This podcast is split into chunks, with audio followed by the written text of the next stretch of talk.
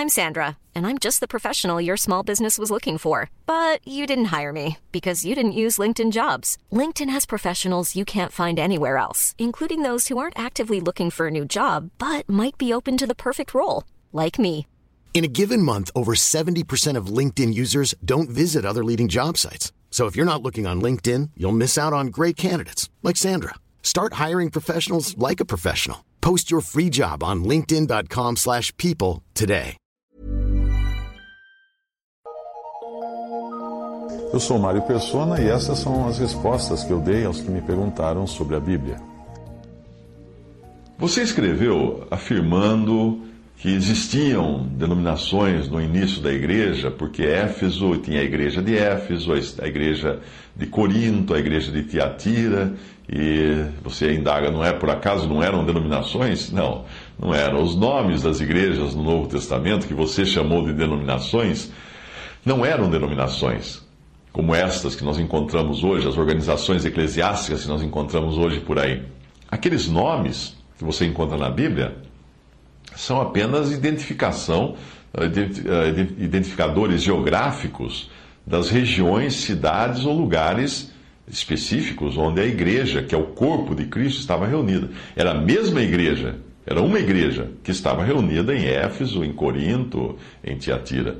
Em algumas situações, era a casa de alguém que era usada para identificar a igreja. Ao invés de chamar a igreja que está em Éfeso, chamava a igreja que está na casa do fulano. Veja Romanos 16, 5. Saudai também a igreja que está em sua casa. Saudai a Epêneto, meu amado, que as primícias da Caia em Cristo. Também 1 Coríntios 16, 19. As igrejas da Ásia vos saúdam. Saúdam-vos afetuosamente no Senhor Áquila e Priscila, com a igreja que está em sua casa.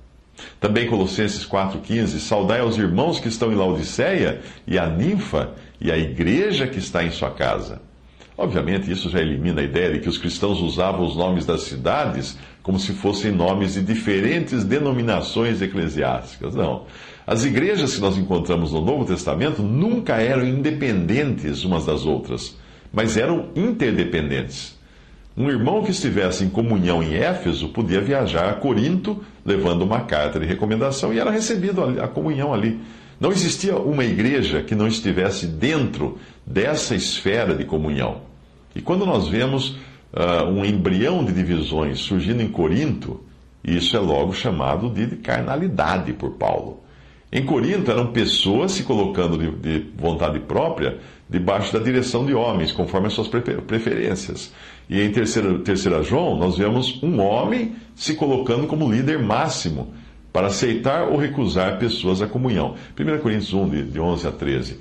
Porque a respeito de vós, irmãos meus, me foi comunicado pelos da família de Cloé que há contendas entre vós. Quero dizer com isto que cada um de vós diz: Eu sou de Paulo, eu de Apolo, eu de Cefas, eu de Cristo. Está Cristo dividido? Foi Paulo crucificado por vós? Ou fostes vós batizados em nome de Paulo?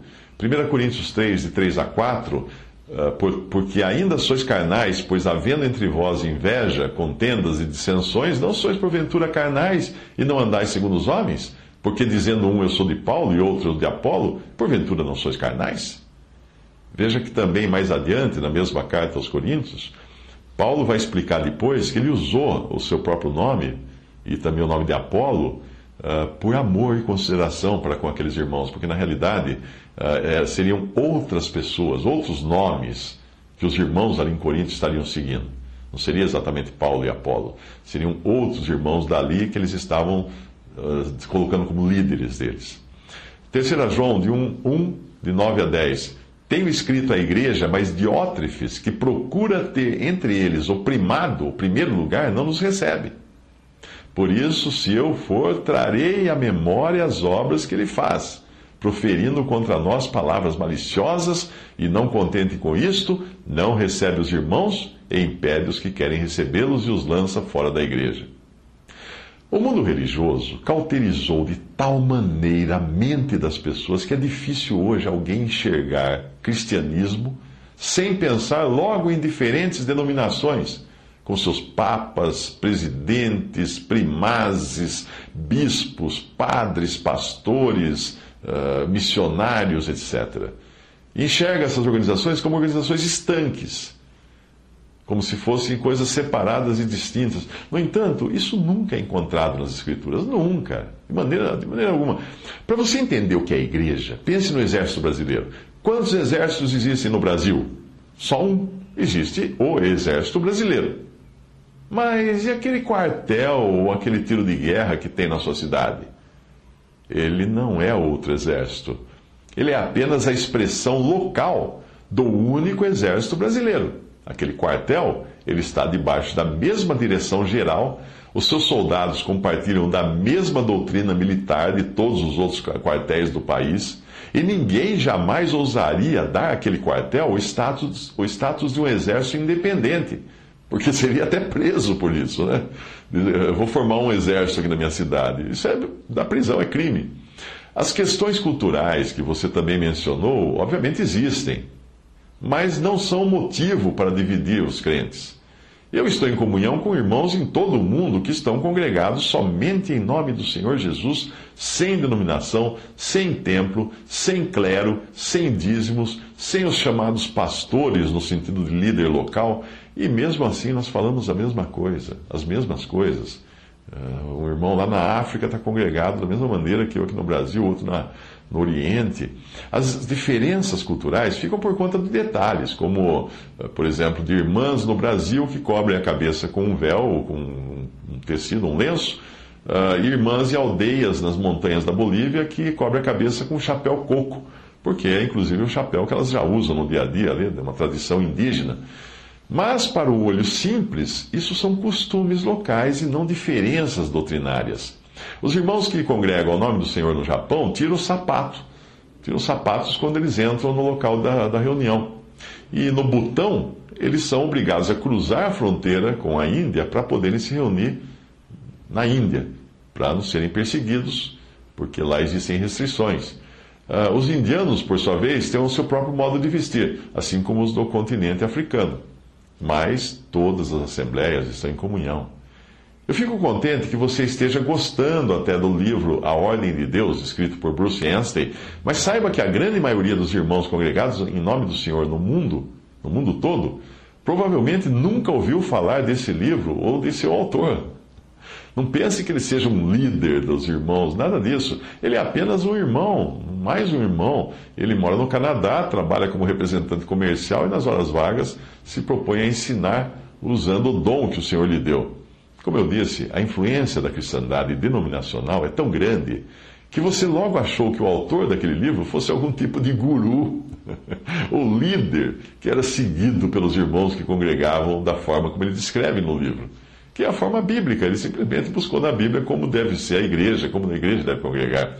Eu sugiro que você passe uma borracha em tudo que você aprendeu ou que você viu nos sistemas que os homens inventaram e volte a ler o Novo Testamento em oração, em especial a doutrina dos apóstolos que se encontra nas epístolas.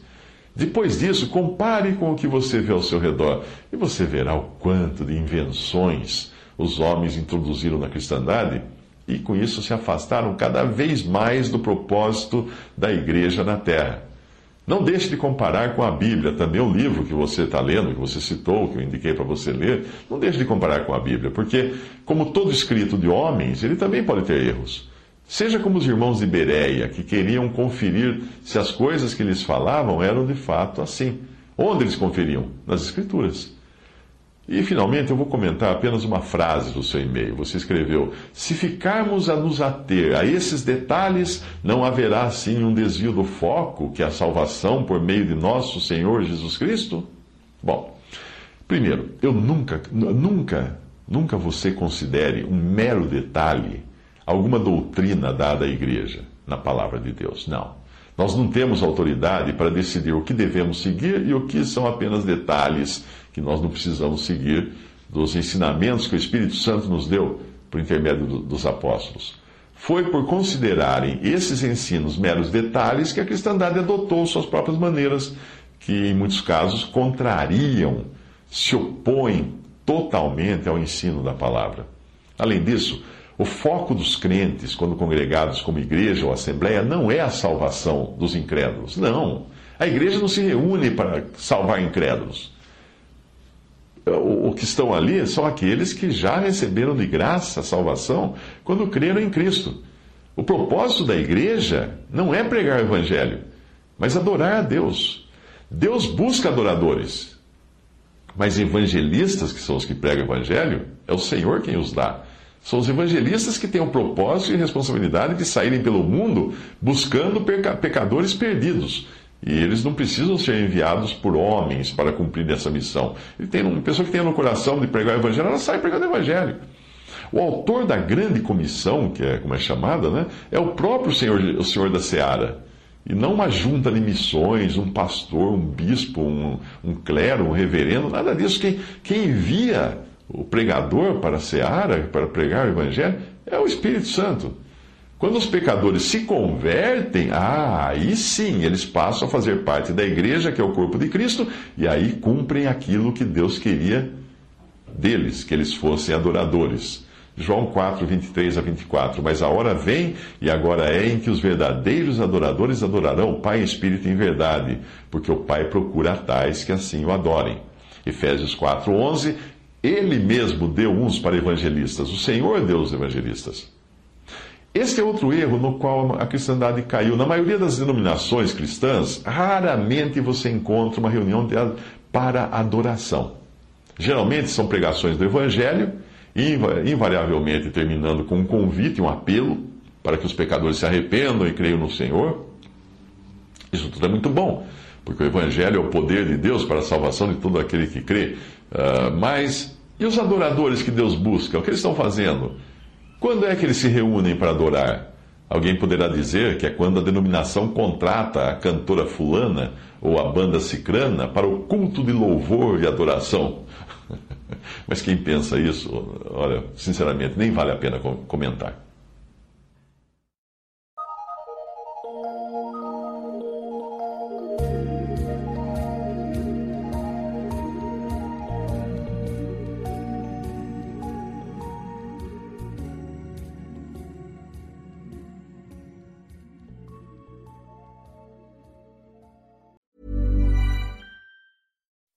When you make decisions for your company, you look for the no brainers. If you have a lot of mailing to do, stamps.com is the ultimate no brainer. Use the stamps.com mobile app to mail everything you need to keep your business running with up to 89% off USPS and UPS. Make the same no brainer decision as over 1 million other businesses with stamps.com. Use code PROGRAM for a special offer. That's stamps.com code PROGRAM.